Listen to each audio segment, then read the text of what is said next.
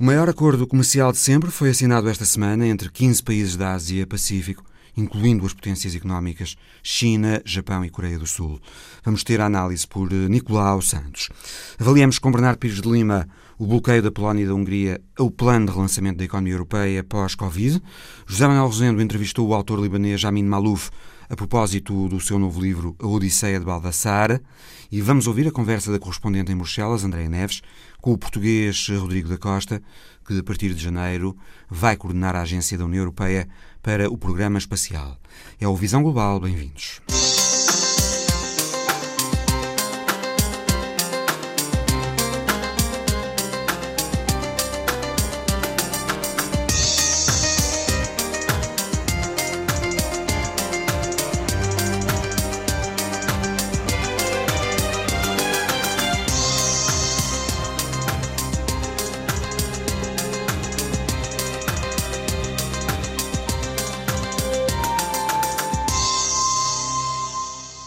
10 países da ASEAN, a Associação de Países do Sudeste Asiático, e outros cinco, a China, o Japão, a Coreia do Sul, a Austrália e a Nova Zelândia, assinaram esta semana o maior acordo comercial do mundo.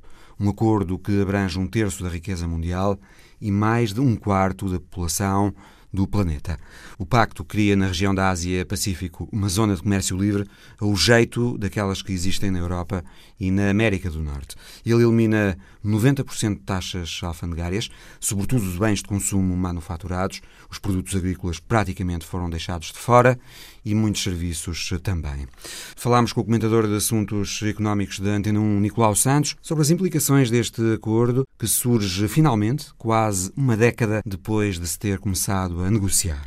Trata-se do maior acordo comercial do mundo, eh, feito sobretudo com países da região asiática.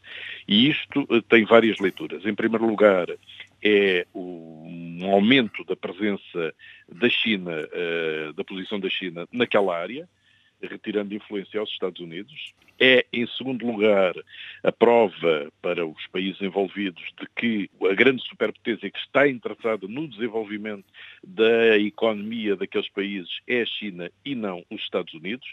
Eh, como se sabe, a China eh, nos Estados Unidos tinha um acordo que tinha vindo a ser desenvolvido eh, e que era um acordo transcontinental de, de comércio, o acordo transpacífico de cooperação económica que tinha sido negociado, estava a ser negociado durante a presidência do Presidente Obama, mas que assim que o Presidente Trump chegou ao poder, rasgou esse acordo e retirou os Estados Unidos dessa, dessas negociações.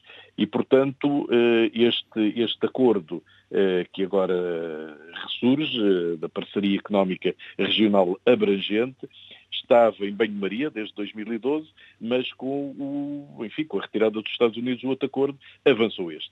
E avança de uma maneira muito curiosa, porque não são apenas eh, países eh, asiáticos comprometidos ou simpatizantes da China que o aprovam, mas neste acordo estão eh, países como o Japão, a Coreia do Sul, a Austrália e a Nova Zelândia, que são aliados tradicionais do ponto de vista político dos Estados Unidos. E, aliás, portanto, o primeiro acordo de comércio livre que junta China, Japão e Coreia do Sul. Exatamente. E, portanto, isto é muito significativo. Representa 30% do produto interno bruto mundial, representa 2,1 mil milhões de consumidores, portanto, basicamente é um quarto da, da população mundial ou mais de um quarto da população mundial, e, portanto, há aqui, efetivamente, sinais muito importantes que podem significar que, do ponto de vista comercial, do ponto de vista económico, começa a haver um declínio dos Estados Unidos face à emergência deste bloco. Ainda por cima, eh, eh, a China consegue algo enfim, que é significativo e que eh, tem vindo a resultado das posições da administração Trump, que é aparecer como a defensora da globalização em detrimento dos Estados Unidos, que parecem estar claramente a virar-se, ou pelo menos durante a presidência Trump, se viraram essencialmente para dentro.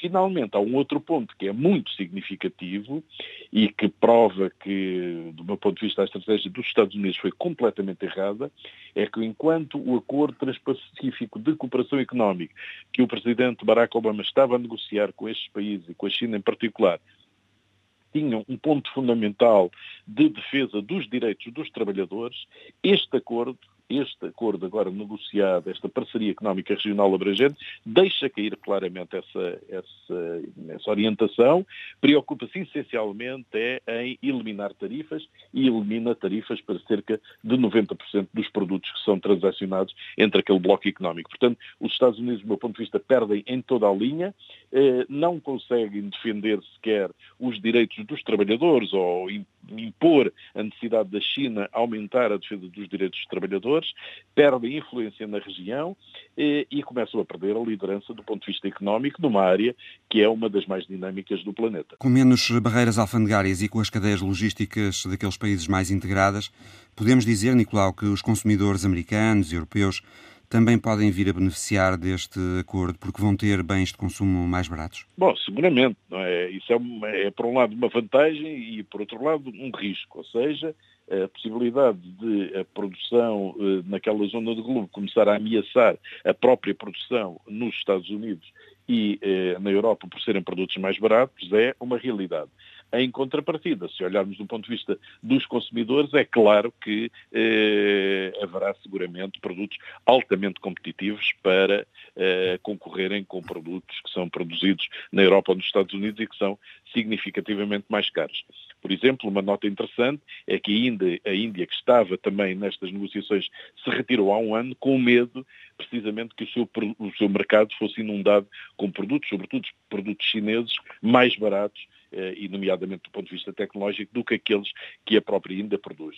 Mas o que é certo é que ficou aí aberta a possibilidade da Índia regressar a este acordo, eh, poder aderir no futuro a este acordo e se a Índia aderir, então eh, isso será efetivamente uma enorme machadada para a influência económica dos Estados Unidos naquela região do globo. O Japão tem estado a tentar aliciar a Índia a entrar no acordo.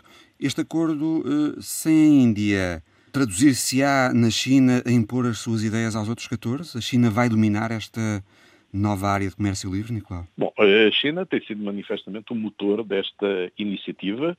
Eh, é bom não esquecer que a China já criou ela própria uma espécie de banco mundial eh, que aderiram vários países, entre os quais Portugal, para apoiar o desenvolvimento económico naquela região e, portanto, eu não tenho nenhuma dúvida que a China está a tentar impor a sua liderança ao conjunto destes países. É evidente que não, também não, não penso que não, não deveremos questionar sequer que Japão, por exemplo, Japão, Coreia do Sul, Austrália e Nova Zelândia terão sempre, enfim, algumas cautelas em relação a pretensões hegemónicas, sobretudo do ponto de vista político da China em relação à região e que não vão seguramente aderir uh, e é uma tendência que venha a, a marcar-se nos próximos tempos nesse sentido.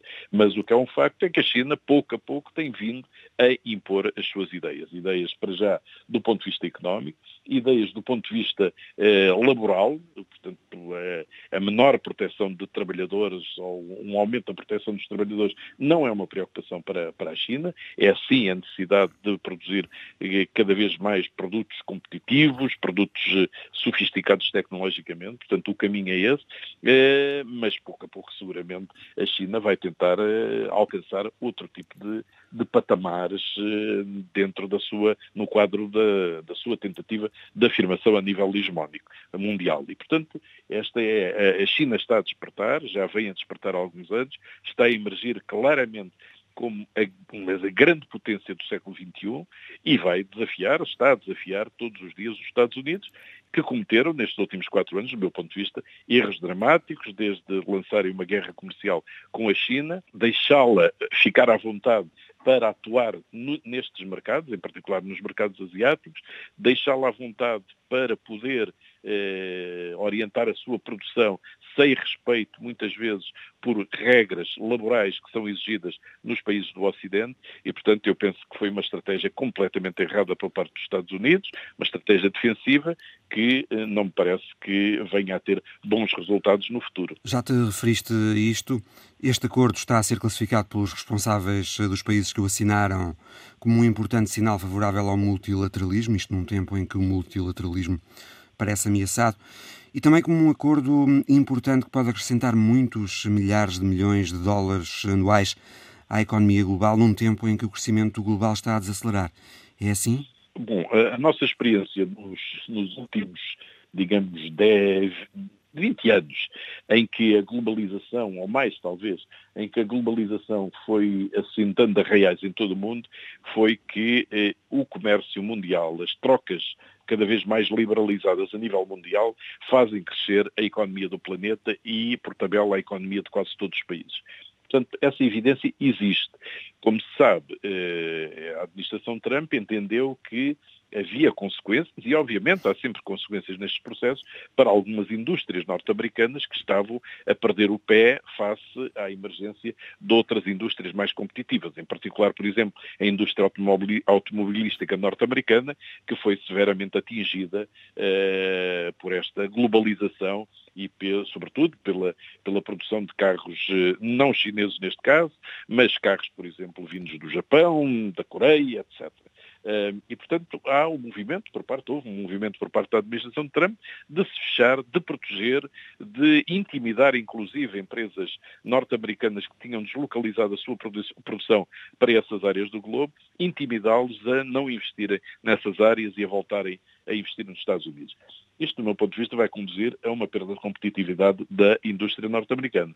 Em contrapartida, o aumento das trocas comerciais, a liberalização das trocas comerciais naquela zona do globo e provavelmente acordos que virão a ser estabelecidos, provavelmente com a União Europeia, provavelmente com o Mercosul, etc., vão dinamizar e contribuir para o crescimento económico mundial. O comentário de Nicolau Santos.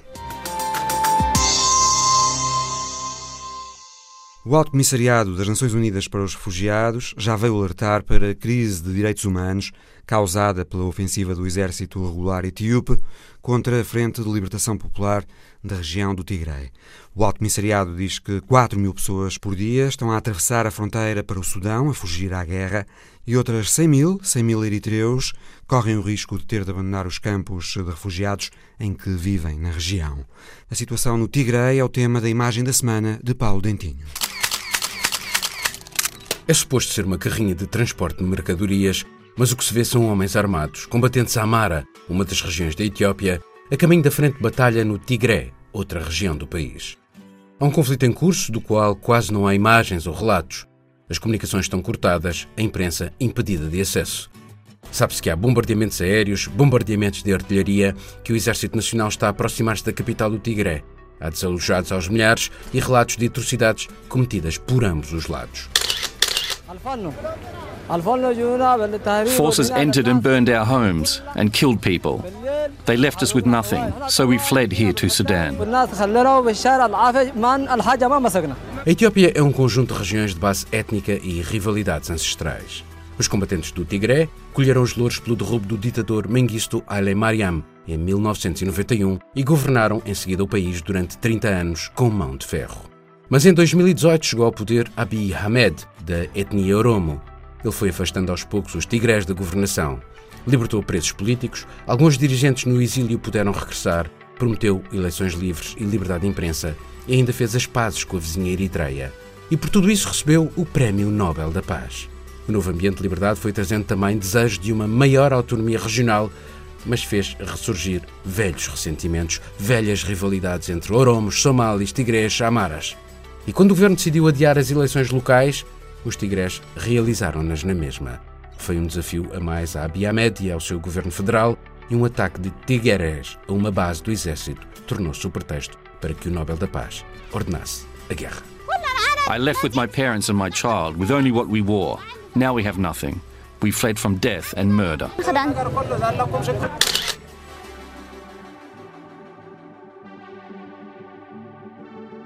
O primeiro-ministro etíope já disse que não vai esperar que a Frente de Libertação Popular do Tigray se renda. Disse que a ofensiva em curso contra os rebeldes será final e conclusiva. A imagem da semana de Paulo Dentinho pode ser vista na internet, no site RTP Notícias. Já está à venda em Portugal o novo livro do libanês Amin Malouf, chama-se Odisseia de Baldassare é a epopeia de um mercador genovês à procura de um livro que revela o centésimo nome de Deus. O Alcorão tem 99 nomes para Deus. A aventura leva-o a correr o mundo, passa por Génova, Tanger, Lisboa, Londres. O jornalista José Manuel Rosendo ouviu Amin Malouf sobre o livro, sobre o Líbano e sobre o mundo. O escritor de origem libanesa, que também foi jornalista, acredita que precisamos de uma nova ordem internacional. Receia que a alegria pela eleição de Joe Biden venha a desvanecer-se, como já aconteceu com outras situações semelhantes.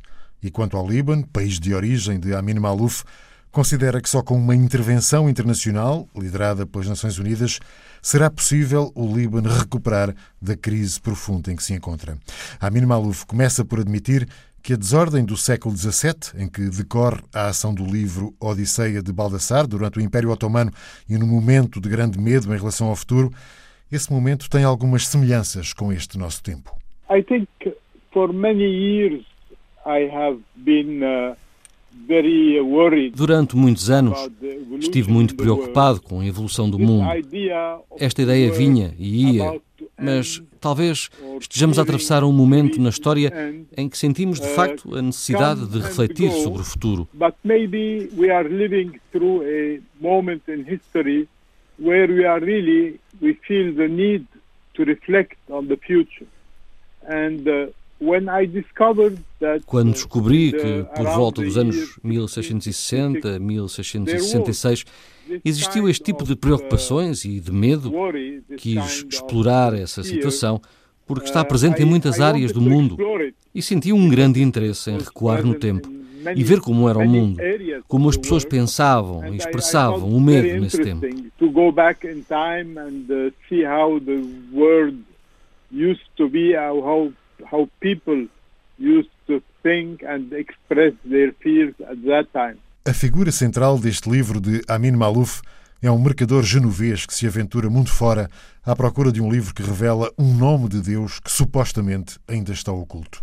É um homem honesto, apanhado de vezes sem conta em episódios que não consegue evitar, mas que põem à prova os valores que lhe guiam a vida num mundo com poucas regras. Amin Malouf revê-se no mercador Baldassar.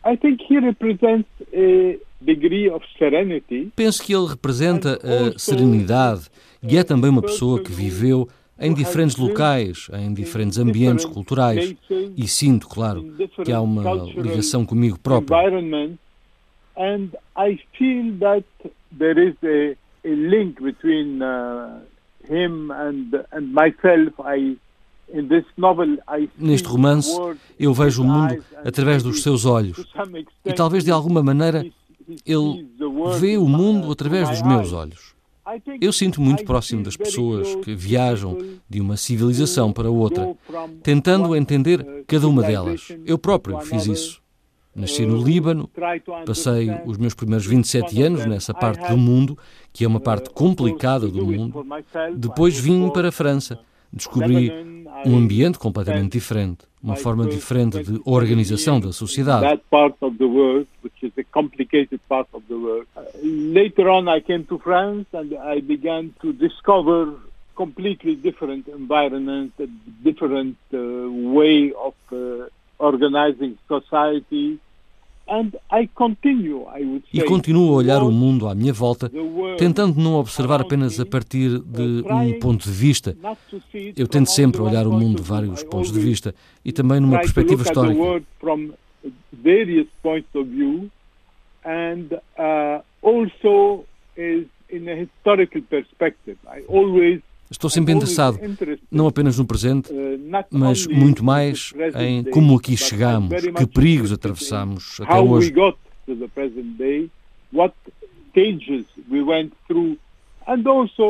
E depois olhar para o futuro, tentando imaginar como poderá ser se continuarmos no mesmo caminho. Uh, Amin Malouf admite que ainda olha o mundo com a lente de um jornalista. Aliás, é filho de jornalista e exerceu o ofício. E a olhar o nosso mundo, não gosta do que vê. Por exemplo, não se pode dizer que o Médio Oriente e o Ocidente estejam num processo de aproximação. I must tell you that I have spent uh, my whole uh, life trying to write books. Tenho de lhe dizer que passei toda a minha vida tentando escrever livros, romances ou ensaios que defendessem a reconciliação e a harmonia. Mas infelizmente o mundo não vai nessa direção. Não penso que essas regiões estejam mais próximas. Penso que as relações não estão melhores.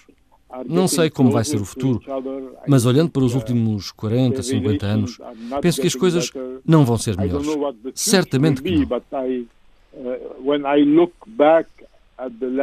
When I look back at the last 40 or 50 years, I think things have not got better. Certainly not. Pessimismo ou talvez não, talvez realismo ao olhar para os mais recentes atentados em Paris e Viena, Amin Malouf confessa que não sabe o que fazer. Well, I don't know. I don't know. I, I, I don't have a magic remedy. I think, um, não sei. Não tenho uma receita mágica. Infelizmente, este tipo de acontecimentos é muito difícil de evitar. Podemos sempre evitar atos organizados. Podemos nos opor a grupos que ocupam um país ou parte de um país. Mas há muito pouco a fazer para parar uma pessoa jovem de 18 ou 20 anos que tenha sido endocrinada e que pegue numa faca e vá para a rua esfaquear as pessoas que encontrar. 18 or 20 from being indoctrinated and taking a, a knife and going in the street and stabbing uh, people who happen just to be to be there. Estes atentados, estes crimes são motivados por jovens sem perspectiva de futuro, muitos deles já com um passado de crime que caem no engodo do argumento religioso. As pessoas que manipulam estes jovens e que os convencem a matar pessoas usam a religião, claro que usam. Dizem-lhes o que devem fazer para serem bons crentes. Uh, uh, Pessoas que têm uma mente fraca e pouco conhecimento, penso que são frágeis de manipular. É muito frequente vermos pessoas completamente perdidas, sem autocontrolo, sem trabalho, sem futuro. São muito fáceis de manipular. Infelizmente, no nosso mundo, há muitas pessoas completamente perdidas, sem perspectiva, e que são fáceis de manipular por alguém com uma agenda, de modo a usá-las para cometerem este tipo de crimes. there are man, a lot of people who are completely lost, completely uh, without perspective. So it is easy for somebody who has a an agenda uh, uh, to manipulate them and uh, to use them for uh, to commit this kind of, of crime. Estendendo o olhar, o escritor que já fez o título Um Mundo Sem Regras diz que o colapso não é total, mas as regras são frágeis. I think we are in a world where there was there have been a collapse of what Penso que estamos num mundo em que as regras colapsaram, no que podemos chamar de ordem mundial. Não é um colapso total, é um certo grau de colapso, mas não temos a ordem mundial que precisamos. Penso que houve uma regressão. Podemos ver à nossa volta um país a atacar o outro, por vezes a ocupar outro país, e não há um verdadeiro mecanismo que uh, evite uh, isto. Occupy sometimes another and uh, there are no real no real mechanism to avoid it. E quem ou como poderá dar alguma ordem ao mundo? Amin Malouf diz que as Nações Unidas podem ser a solução, mas muita coisa terá de mudar. Se posso sonhar, Penso que a melhor maneira de restabelecer uma certa ordem é através do reforço das Nações Unidas, e isso é uma responsabilidade dos grandes poderes e os Estados Unidos, que é o maior de todos eles.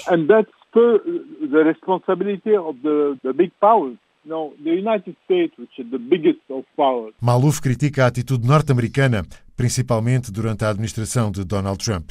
O escritor defende um pensamento a nível global que resolva problemas como a pandemia e o aquecimento global. Se não for assim. Uh, Vamos em direção a uma nova Guerra Fria. Vamos em direção a um uh, período de grande e duro conflito entre os poderes. Uh, o novo presidente dos Estados Unidos dá alguma esperança de mudança, mas Amin Malouf espera para ver. This is certainly é certamente um momento interessante, mas muito frequentemente, quando estas coisas acontecem, e nós estamos felizes de início, também precisamos ficar felizes quando estes momentos terminam. Lembro-me quando o presidente Obama foi eleito, foi um dos momentos mais felizes que eu tive. Foi simbolicamente muito importante e ainda penso isso, mas estou desiludido com os resultados.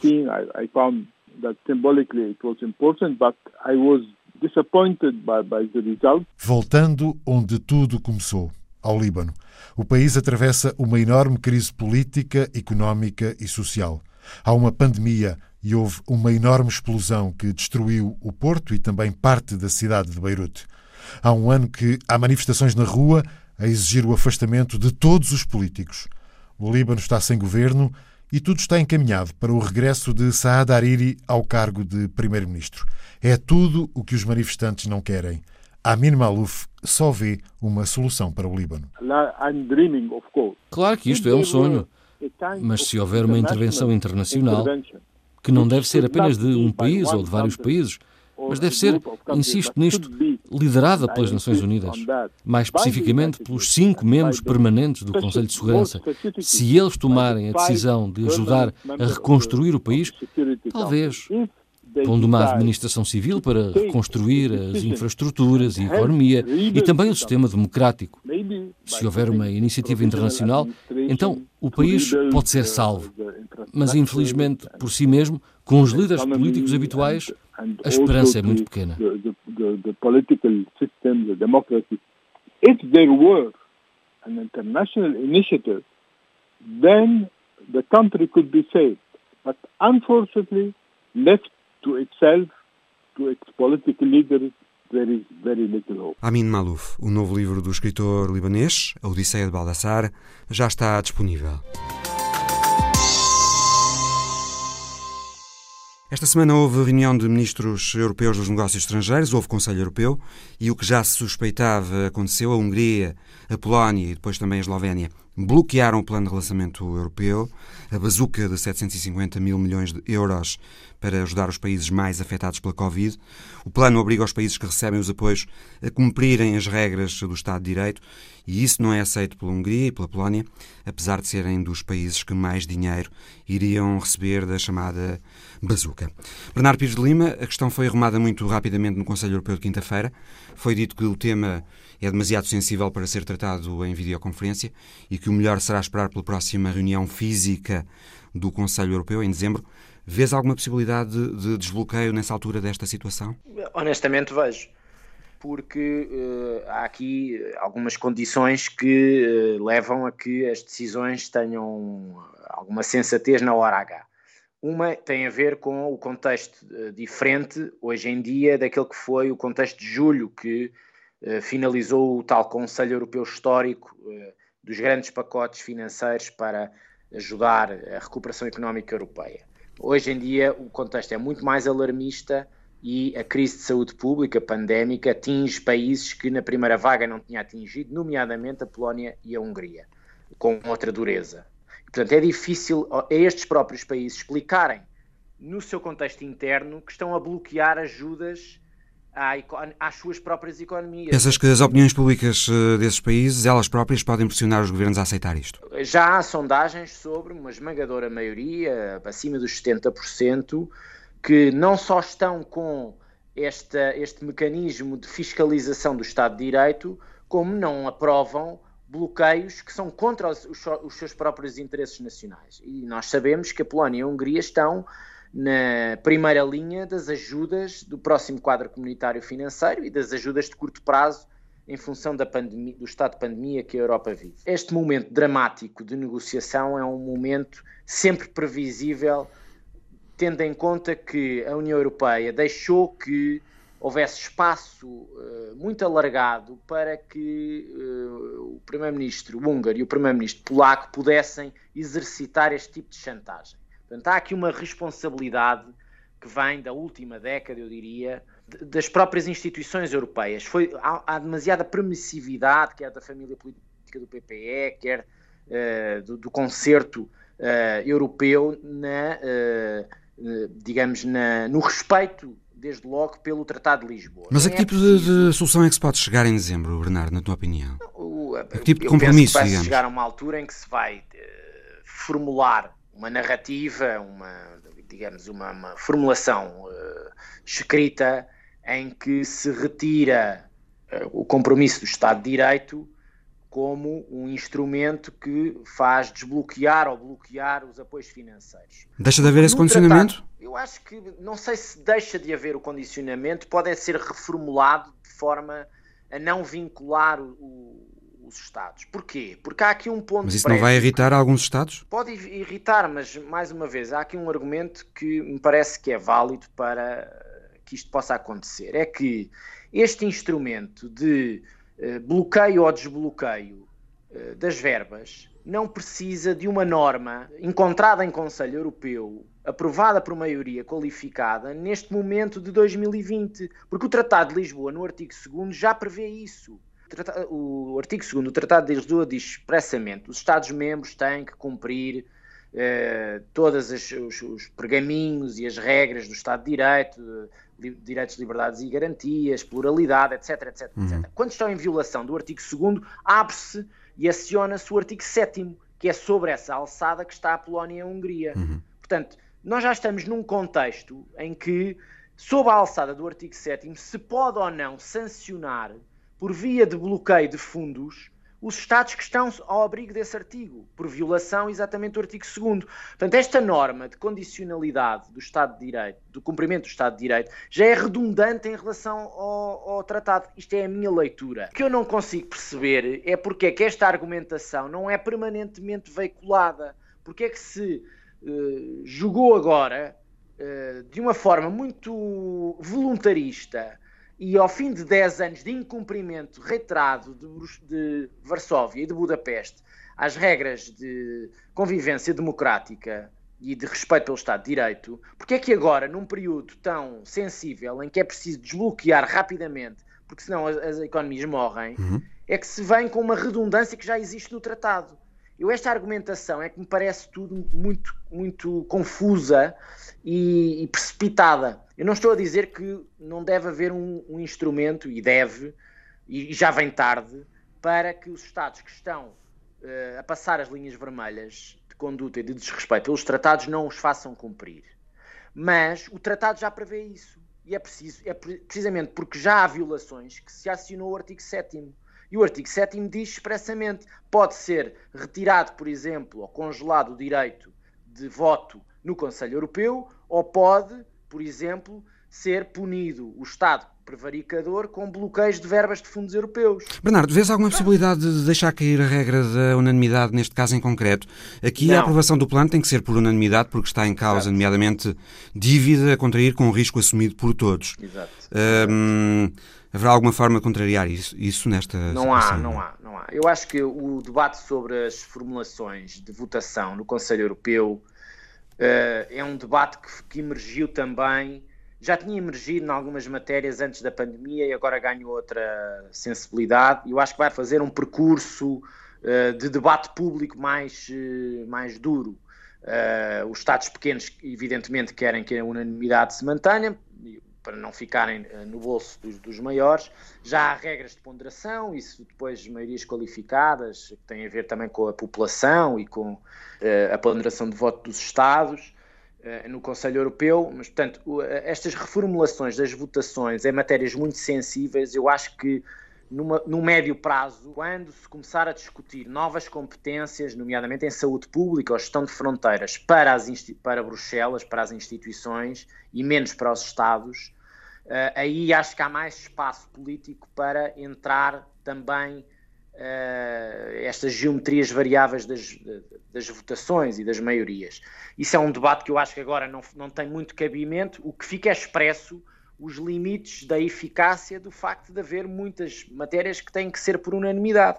E, portanto, os Estados que estão a prevaricar no desrespeito pelos tratados ganham aqui uma força política muito grande, porque nada pode ser aprovado eh, sem ser por unanimidade e, portanto, dá-lhes ali um direito de veto relevante. Esta situação, Bernardo, acontece durante a presidência alemã da, do, da União Europeia. Angela Merkel uh, terá o papel de tentar, uh, enfim, desencalhar esta situação, tentar desbloquear estas negociações em relação ao plano de lançamento. Percebemos que tu acreditas que Angela Merkel conseguirá fazê-lo, mas uhum. uh, se não conseguir, temos que admitir essa possibilidade, teoricamente, pelo menos, sim, sim. isto Pode sobrar para nós, para a presidência portuguesa, não é?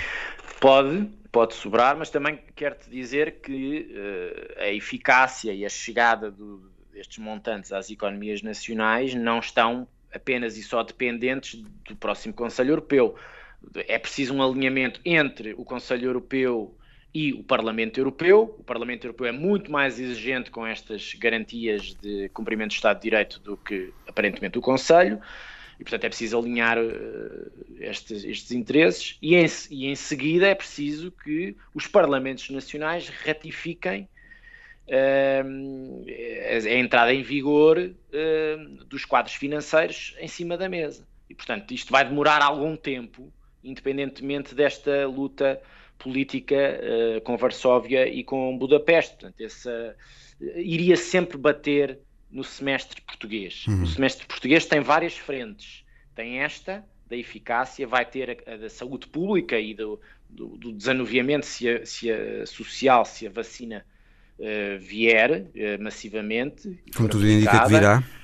Vai, tudo indica que virá. Vai ter uh, o Brexit, Uh, e o, a situação é bastante tensa e dramática, e portanto uh, nós estamos agora com um cenário de não acordo comercial, e portanto já todos os planos de contingência estão, estão, a ser acionados, quer para as empresas, quer para os governos, e vamos ter uma nova administração americana, que pode ser também uma janela de oportunidade para Portugal uh, reavivar uma, uma agenda transatlântica mais construtiva, vamos ter mais eh, pegada chinesa, nomeadamente no digital, portanto, grandes decisões no 5G, uh, eh, e vamos ter uh, um, um, contexto de recuperação económica que pode ter, mais ou menos atrás, em função do dinheiro a chegar às economias, consequências políticas e eleitorais, nomeadamente com a tentação de, de, das franjas de, de ocuparem o espaço mais alargado e a pressão sobre os partidos tradicionais ficar ainda maior.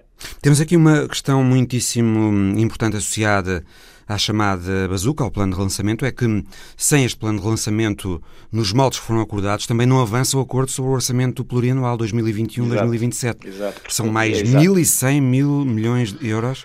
Não é? é, porque eles estão. Eles Os valores consagrados nesse acordo foram estabelecidos em função dos valores dedicados ao plano de relançamento. Exatamente, exatamente. E a, e a ida aos mercados através da, da, do endividamento federal, chamemos-lhe assim, não é? é? É a União Europeia que contrai a dívida, eh, tudo isto fica um bocadinho protelado.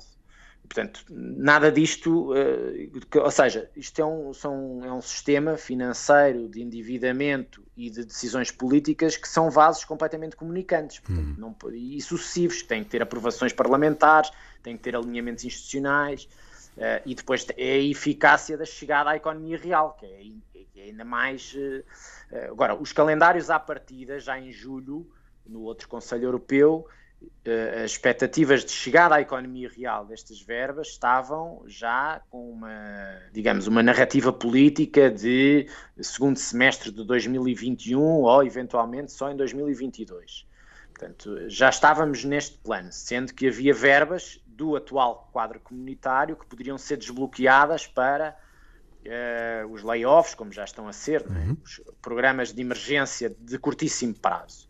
Agora, as grandes bazucas, como, como chamaste bem, uh, têm já um horizonte temporal um bocadinho alargado. A ideia aqui era tentar antecipar tudo isto, porque a situação económica tem-se deteriorado, mesmo que haja aqui algumas recuperações em algumas economias, mas o que é facto é que com mais confinamentos, com mais uh, uh, fechamento de empresas e, e, os setores a tentar sobreviver, mais urgente é, é a medicina, os medicamentos. Exatamente. Porque senão também, também. há o risco de não fazer efeito, não é? Poderem não pois, fazer efeito.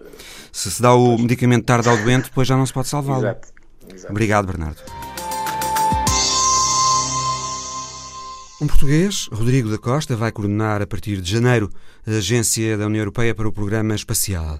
Rodrigo da Costa considera, em entrevista à correspondente da Antena 1 em Bruxelas, Andréa Neves, que o Programa Espacial Europeu pode ajudar à recuperação económica pós-pandemia e apela aos empresários para que estejam atentos às possibilidades abertas pelos programas de satélites europeus Galileu EGNOS e Copérnicos. Os objetivos fundamentais rodam, digamos, na, na área de benefícios uh, económicos, portanto, um crescimento económico da União como todo e também na área, na área da segurança e da diplomacia internacional. Do ponto de vista dos utilizadores, Já hoje em dia, os utilizadores podem beneficiar e beneficiam quer do Galileu, quer do EGNOS. Hoje em dia, por exemplo, existem já mais de 350 aeroportos em toda a Europa que estão equipados com o sistema EGNOS, um sistema que permite aterragens mais seguras, um sistema que permite uma operação menos dispendiosa que os sistemas tradicionais. Por exemplo, eh, em Portugal, os aeroportos de Lisboa, do Porto e de Faro já estão equipados com o sistema EGNOS completamente operacional. Hoje em dia há mais de 1.500 milhões eh, de receptores Galileu em todo o mundo. A grande maioria dos novos eh, smartphones, dos novos telemóveis, estão equipados com tecnologia Galileu. E, portanto, um utilizador normal, ao utilizar uma app de navegação, por exemplo, utiliza já uh, Galileu. Galileu também está nos automóveis, Galileu está uh, no transporte ferroviário, Galileu está uh, na energia. E o que é que vai mudar então com a criação da Agência da União Europeia para o Programa Espacial? Com a criação do novo programa, juntando ao Galileu e ao EGNOS também as, as aplicações comerciais uh, de Copérnicos e outras atividades, no fundo um novo mundo se abre do ponto de vista das aplicações, porque obviamente juntando numa quer digamos, o posicionamento que é dado uh, por Galileu, quer uh, as capacidades de obter mapas uh, em tempo real ou quase em tempo real. pelo sistema Copérnicos, permite novas aplicações. Para lhe dar um exemplo, na proteção civil. Hoje em dia começamos a explorar as primeiras aplicações que podem ser utilizadas em casos de emergências, sejam um, inundações, cheias, tremores de terra, em que uh, organizações governamentais e não governamentais podem, ao mesmo tempo e integrado num único uh, receptor, receber quer a posição Galileu, quer imagens uh, em quase tempo real, que chegam a partir do Copérnicos e, portanto, permitindo missões de busca e salvamento que no futuro serão muito mais velozes graças a estas tecnologias. Agora, o Galileu e o Copérnicos representam já um papel fundamental na segurança e na defesa da União Europeia o Galileu, entre os vários serviços uh, que o sistema oferece, oferece um, um, um serviço particular, serviço público regulado, uh, que é um serviço uh, que tem uma, uma, uma, disponibilidade acrescida, é um serviço com uma resiliência maior do que o serviço normal,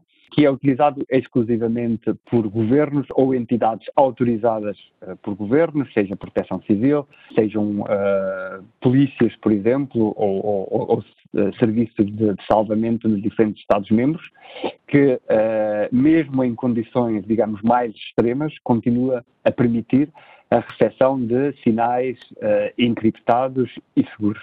E estes serviços de satélite já têm tido bastante sucesso em operações de busca e salvamento, sobretudo no mar? Uh, o Galileu também tem outras, uh, digamos, uh, na, na, área de segurança e em particular na área de busca e salvamento, tem também outros serviços, o serviço de busca e salvamento no mar, em que o Galileu complementa um sistema global, permitindo uh, busca e salvamento de uh, alta precisão e, digamos, uma, uma informação uh, muito rápida às autoridades a partir do momento em que alguém que esteja numa situação de emergência ative, o, digamos, o sistema. Estes sistemas de satélites em vigor também já ajudaram nesta crise pandémica e de forma muito concreta. Uh, em particular, o sistema Galileu ajudou na crise, portanto, logo nos inícios de março, aqui na, na, agência nós desenvolvemos uma aplicação para uh, regular e para, para monitorizar o trânsito nas fronteiras. Foi uma grande ajuda para, para as polícias e para, digamos, para todas as, as, as autoridades que, que geriam as fronteiras para garantir que, enquanto havia limitações no trânsito de pessoas, uh, que os bens continuavam a passar. Sobretudo nos países que tiveram fronteiras fechadas, houve uma monitorização diária em certos Estados-membros e julgo que foi visível para as autoridades, efetivamente, qual é que é a vantagem de ter esta monitorização em tempo real, porque permitiu, por exemplo, uh, redirecionar tráfego de uma fronteira para a outra, porque a passagem seria mais rápida, permitiu, por exemplo, equilibrar os transportes durante a noite e o fim de semana. E poderá o Programa Espacial Europeu ter um papel importante no relançamento da economia europeia? É verdade que o setor já emprega milhares de pessoas e há várias empresas dedicadas a criar aplicações que aproveitem estes serviços, mas poderá ainda ser mais importante nos tempos que se seguem? Na, na, minha opinião, uh, na nossa opinião, na agência, efetivamente, uh, o Programa Espacial Europeu terá um papel fundamental uh, no arranque da economia pós-crise sanitária. É extremamente importante alinhar todas as nossas atividades com as prioridades da União. E o Galileu, EGNOS, Copérnicos e os outros elementos do Programa Espacial podem efetivamente contribuir para isso. A ligação do Programa Espacial Europeu com as prioridades concretas da Agência da União Europeia é também importante, claro, e já há exemplos desta ligação concreta. Para lhe dar alguns exemplos. Economia verde. Hoje em dia já uh, há agricultura de precisão baseada em EGNOS, baseada em Galileu, permite uma redução significativa da utilização de pesticidas. Amanhã, juntando estas uh, capacidades com uh, o mapeamento de terrenos uh, feito por, pelo Copérnicos e que irá permitir ainda uma redução adicional da utilização de pesticidas. Os empresários portugueses já perceberam que este pode ser um setor estruturante para a economia nacional? Eu julgo que uh, a, a, indústria em Portugal está cada vez mais, uh, mais interessada nos benefícios que o programa espacial pode trazer. Como já referi, quanto ao, ao downstream, digamos, à utilização uh, dos dados, efetivamente há trabalho feito e há várias indústrias em várias áreas em que dados espaciais são utilizados, por exemplo, para melhorar a, agricultura na região vinícola do Vinho do Porto, uh, para dar um exemplo. Uh, mas julgo que aí ainda há uh, muita coisa que pode ser feita, em Portugal, em todos os Estados-membros. Nós, obviamente, vamos desenvolver todos os esforços possíveis para comunicar a todos os outros setores de atividade quais é que podem ser as vantagens de utilizar sinais que vêm do espaço, de utilizar, de utilizar dados que vêm do espaço uh, para uh, o dia a dia de todos os outros mercados profissionais. E quais são os setores da indústria para os quais o Programa Espacial Europeu pode contribuir uh, no futuro? A gestão das redes elétricas, toda a sincronização de redes elétricas, está a sofrer uma transformação neste momento. ainda é feita muito à base de sistemas solo, portanto, de sistemas que estão em terra, mas com as oportunidades que os sinais vindos do espaço que permitem uma sincronização ao nível do nanosegundo, portanto, do milésimo do milésimo uh, segundo, permite uma articulação das redes elétricas uh, de grande precisão que pode reduzir os custos. Rodrigo da Costa, que será a partir de janeiro coordenador da Agência da União Europeia para o Programa Espacial. Uma violoncelista, Camille Thomas, subiu ao telhado do Instituto Francês, em Paris, para tocar num Stradivarius de 1730 Melodias de esperança para os parisienses. É a história da semana de Alice Vilaça. Camille Thomas tem 32 anos, é franco-belga, é violoncelista e acredita no poder da música.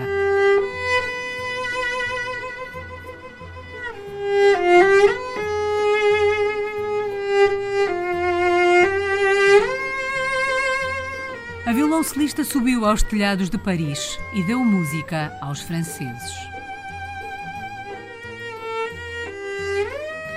O concerto aconteceu no telhado do Instituto de França. Para Camille, que acredita no poder da música, esta é uma forma de alimentar a alma e levar beleza aos parisienses que atravessam o segundo confinamento nacional por causa da pandemia da Covid-19. Euh,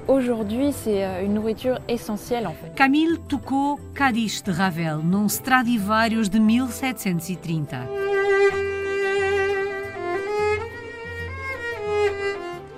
O tema está incluído no último álbum da artista, Voice of Hope Voz da Esperança. A obra central do álbum é um concerto de violoncelo de autoria do compositor turco Fazil Say. Um concerto que é um apelo ao fim da violência na sequência dos ataques em Paris e em Istambul em 2015 e 2016. O concerto é né au lendemain des attaques du Bataclan a Paris e a Istambul. Camille considera que a música transmite uma mensagem, gera esperança e compaixão. Je considère que la musique est porteuse d'espoir, que la musique élève e uh, qu'elle a de la compassion. França enfrenta um segundo confinamento desde os últimos dias de outubro. Museus, teatros, cinemas voltaram a encerrar portas. A violoncelista Camille Thomas decidiu dar vida aos museus e monumentos de Paris e assim homenagear as joias da Cidade Luz que agora estão de portas fechadas. De Versalhes ao Instituto do Mundo Árabe, Camille tocou nos terraços de Paris.